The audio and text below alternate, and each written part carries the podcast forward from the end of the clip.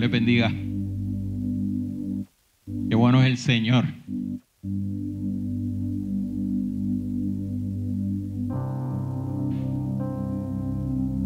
Yo también. Hoy predico con la mano alzada.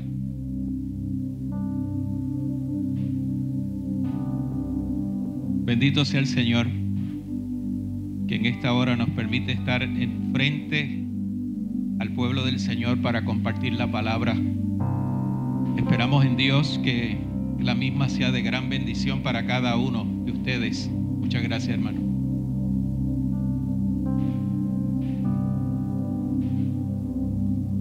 Le dije a Carly, Pastor Carly, tú vas a poner el pie forzado.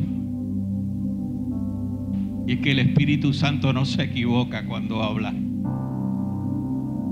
Así que él puso el clavo y yo le doy el marronazo en el nombre del Señor. Vivido, ha habido ensayos en la antigüedad, como Dios mismo nos ha venido preparando, como decía el pastor Carly, a través de diferentes situaciones de emergencia, cambios sociales, cambios culturales, cambios en la cultura, cambios en la forma de hacer las cosas. Pero Dios usa todas estas cosas para enseñarnos y formarnos. Dios irrumpe en el tiempo dejando señales que hablan firmemente y definen lo que son las estaciones, las condiciones, las temporadas, pero también el cumplimiento profético. Y es importante que nosotros no solamente aprendamos a distinguir el tiempo, hoy va a llover o no va a llover, pero que aprendamos mucho más ¿Cuál es el tiempo profético que nos ha tocado vivir? ¿Cuál es el momento histórico a la luz de las escrituras que nos ha tocado vivir? En Primera de Crónicas 12, 31 al 33 habla de que para el tiempo en que el rey David se habría de coronar, Dios había equipado unas personas y dice, lo puede leer con, calma, que Dios preparó para poner a David por, por rey, pero en, en medio de ese tiempo sacó a los hijos de Isaacar, entendidos en los tiempos, que habían, que sabían lo que Israel debía de hacer, cuyo dicho seguían todos sus hermanos, también de la tribu de Zabulón, 50 mil que saldrían a la campaña prontos para la guerra, con toda clase de armas de guerra y dispuestos para pelear sin doblez de corazón. Porque, porque Dios en todos los tiempos siempre se prepara de gente que esté lista, que conozca lo que está pasando, que entiendan cuál es la reacción y cuál es el movimiento que hay que desempeñar en el momento histórico que le ha tocado. Y Dios no nos puso aquí para mirar atrás. Dios no nos puso aquí para ser de los muchos. Dios nos puso aquí para que nosotros entendamos que basado en los dones, los talentos, las capacidades que Él nos ha dado, nos ha puesto para que eh, cumplamos nuestra misión, nuestro llamamiento en este tiempo histórico. Para David habían coordinadores de logística, habían entendidos en los tiempos, pero también estaban los que saldrían a la guerra. Los entendidos en los tiempos discernían las circunstancias y establecían esto es lo que hay que hacer, esta es la estrategia de batalla, pero quienes la ejecutaban eran los guerreros.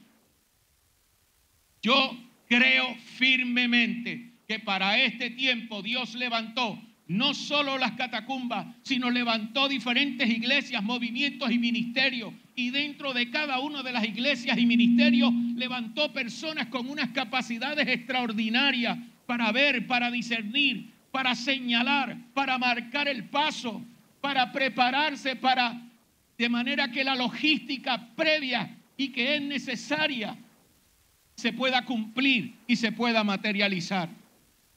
Entonces, basado en eso, aparece el próximo versículo que quiero compartir con ustedes, Mateo 24, 3 al 31, que nos instruye a hacer un duelo y verán al Hijo del Hombre que viene sobre las nubes del cielo con poder y gloria. Estudiando yo esta palabra para poderla compartir en mi congregación, en un estudio que les estaba dando, descubro un secreto maravilloso que tiene este pasaje bíblico. Y es que la palabra señal que aparece, la señal del Hijo del Hombre, esa señal que aparece ahí es algo en que en el lenguaje sencillo es una característica única, es un distintivo que anuncia y que marca un momento de transición o un momento de cambio. Aquellos que forman parte de los diferentes grupos y ministerios de adoración saben que hay ciertos movimientos que hace el músico principal o el director. A veces hacen unos movimientos, a veces hacen unas cosas que uno uno las mira y dice, ¿qué le pasará? Pero el que está atrás, el que está acompañando, sabe qué significa cada señal. Te digo más, aquellos que le gusta el buen comer, cuando se sientan y solo el olor de la comida hecha por mamá, uno dice, llegué a casa. Alaba. Aquellos que conocen a sus hijos saben que un llanto puede decir una cosa y otro llanto puede decir otra. No, no, no, no, no, no. Este tiene hambre, pero ¿cómo tú lo sabes si él es solo un bebé? Yo lo sé.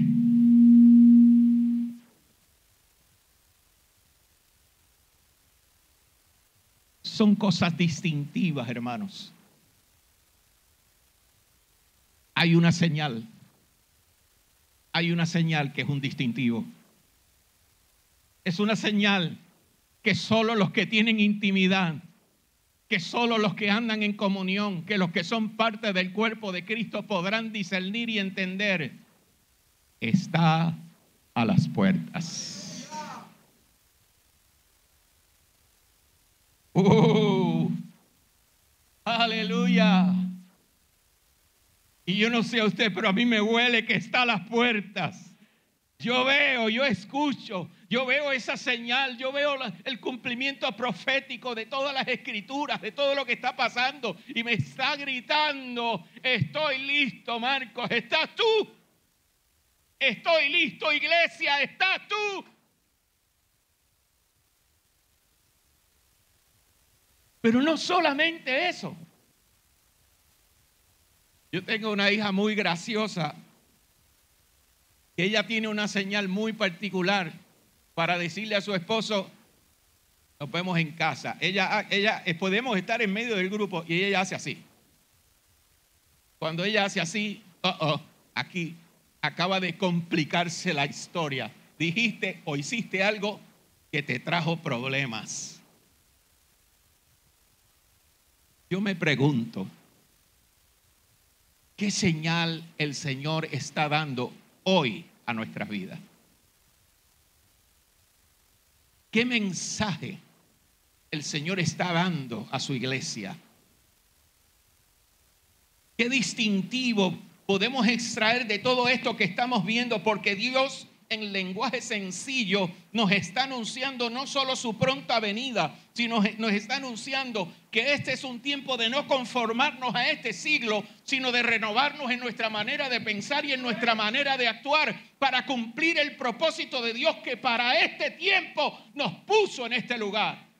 Dile al que está al lado tuyo, para este tiempo Dios te puso aquí.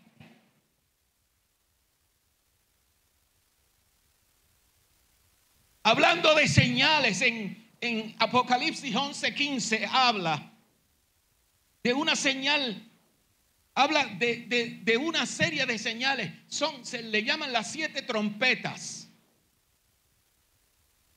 Y cuando habla acerca de, de esas siete trompetas, describe lo que cada una de esas trompetas significa. Y cada ángel sabe que cuando le dan la orden de tocar esa trompeta, una serie de cosas habrán de ocurrir sobre la tierra. Dice el 51, He aquí os digo un misterio. No todos dormiremos, pero todos seremos transformados. Estoy en Primera de Corintios 15, 51 al 53. En un momento, en un abrir y cerrar de ojos, a la final trompeta. La séptima trompeta, la que establece el reino, la que establece el dominio, el que establece que ya Jesús será el rey de reyes y señor de señores por toda la eternidad sobre la tierra. Cuando suene esa trompeta, todos los muertos en Cristo resucitarán incorruptibles y nosotros seremos transformados. Esa señal es inminente, esa señal es contundente. Los ángeles saben lo que implica esa señal. Pero la iglesia tiene que entender que para este tiempo hay una señal también. Es una señal que implica poder distinguir los tiempos. Por eso, para él era tan importante decirle a sus discípulos, sabéis distinguir el aspecto del cielo, mas las señales de los tiempos no podéis, porque es un llamado a entender, a capacitarnos, a educarnos, a establecernos en que la señal del Hijo del Hombre está, está clara y contundente, que esa identidad única que ese mensaje único, que ese distintivo único está ocurriendo frente a nosotros para que cumplamos lo que falta antes de su maravillosa venida, antes de que suene la séptima trompeta, antes de que Él aparezca en los cielos. Aleluya. Y le veamos en gloria para dar vida, para dar transformación. ¿Por qué? Porque en este tiempo todavía hay gente que no le conoce. Y si algo Dios tiene claro en este tiempo, aleluya, es que Él no quiere que nadie se pierda. Por eso dice claramente, el Señor no retarda su promesa como algunos la tienen por tardanza. ¿Sabes qué? Quien la tenga por tardanza es porque no conoce la señal del Hijo del Hombre. Pero si tú la conoces, sabes que este es un tiempo de urgencia, este no es un tiempo de distracción, este es un tiempo de acercarse a Dios, este es un tiempo de estar firmes, constantes, congregados, sirviendo juntos al Señor, armados con el Espíritu Santo que es, aleluya, la herramienta más poderosa que Dios ha puesto sobre nosotros porque es Dios mismo guiándonos a toda verdad. Dentro de ese contexto, yo les quiero decir algo. Porque este es el ejemplo más fuerte que yo he escuchado en los últimos meses. Y cuando yo leí este escrito, que precisamente algunos de los hermanos ya lo han leído, la mayoría de los pastores ya lo pudimos ver porque nos llegó a través del chat de los pastores, está hablando de la iglesia en Ucrania, está hablando de un pastor que viendo las circunstancias asumió posiciones. Voy a leerlo rápidamente y luego comento algunas cosas sobre él. Pero está en el internet y lo podrían buscar. Más adelante le puedo decir dónde. En las últimas semanas casi todos los misioneros, se les ha dicho que tienen que abandonar Ucrania las naciones occidentales evacuaron sus embajadas y sus ciudadanos. El tráfico de la capital de Kiev desapareció por completo. Y se pregunta el pastor que vive en Kiev precisamente, ¿a dónde se fue la gente? Los oligarcas, los empresarios y aquellos que pueden permitírselo se están yendo, salvando a sus familias de una posible guerra. El pastor se pregunta, ¿Deberíamos hacer lo mismo? Anticipamos el desastre que se avecina. Hemos comprado suministros, alimentos, medicinas y combustibles para que, si es necesario, seamos capaces de ayudar a los necesitados en lugar de ser una carga para ellos. Nuestra familia tiene seis miembros, papá y mamá y cuatro niños. La mayor tiene 16 años tiene que viajar todos los días a la universidad en, en vehículo público.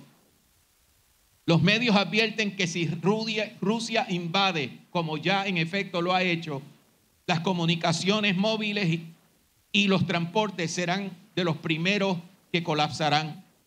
Afortunadamente, sus clases ahora están en línea.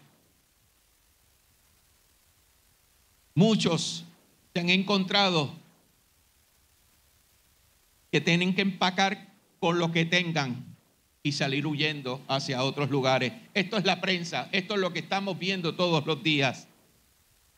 En medio de esta situación, el pastor dice, si la iglesia no es relevante en un momento de crisis, tampoco lo será en un momento de paz.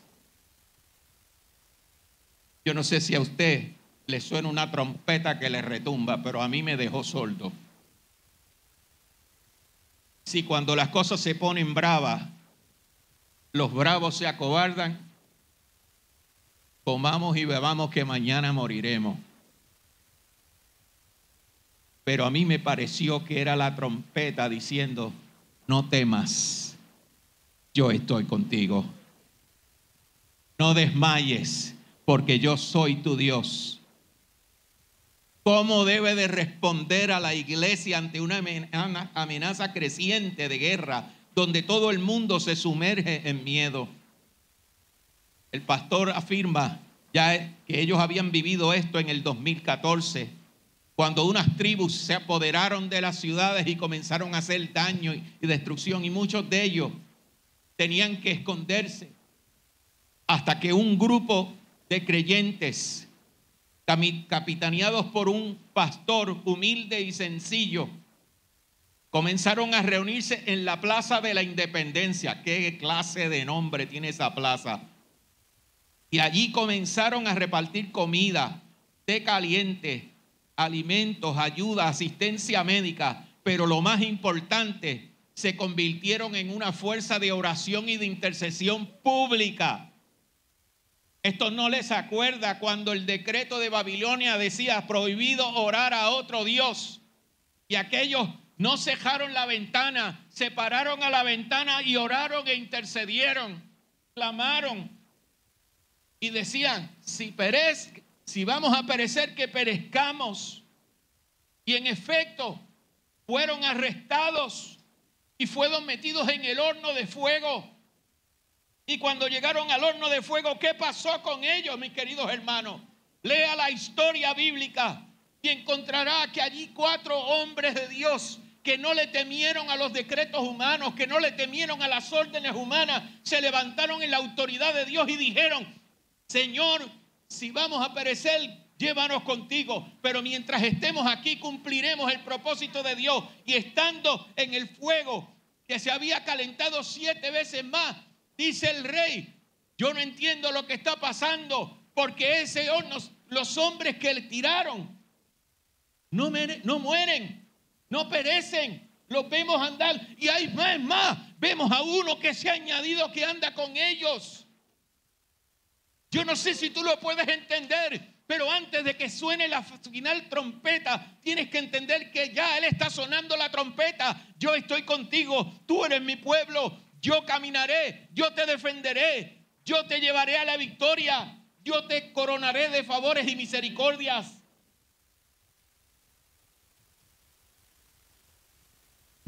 Creemos en luchar por nuestra nación. Eso dicen nuestros hermanos en Ucrania. Yo me pregunto qué gritan, qué dicen nuestros hermanos en las iglesias catacumbas ¿Qué dicen nuestros hermanos en las iglesias evangélicas de Puerto Rico? Creemos que nosotros Dios nos puso aquí para entretenernos, distraernos, pasarla bien, recibir bienes.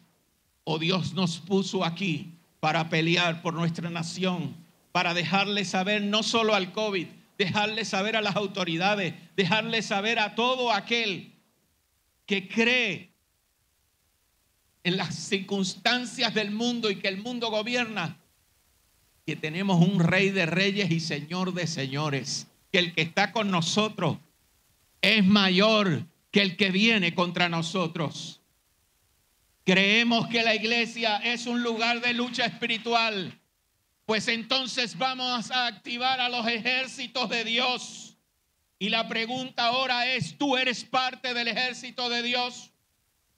Si lo eres, ponte de pie. El pastor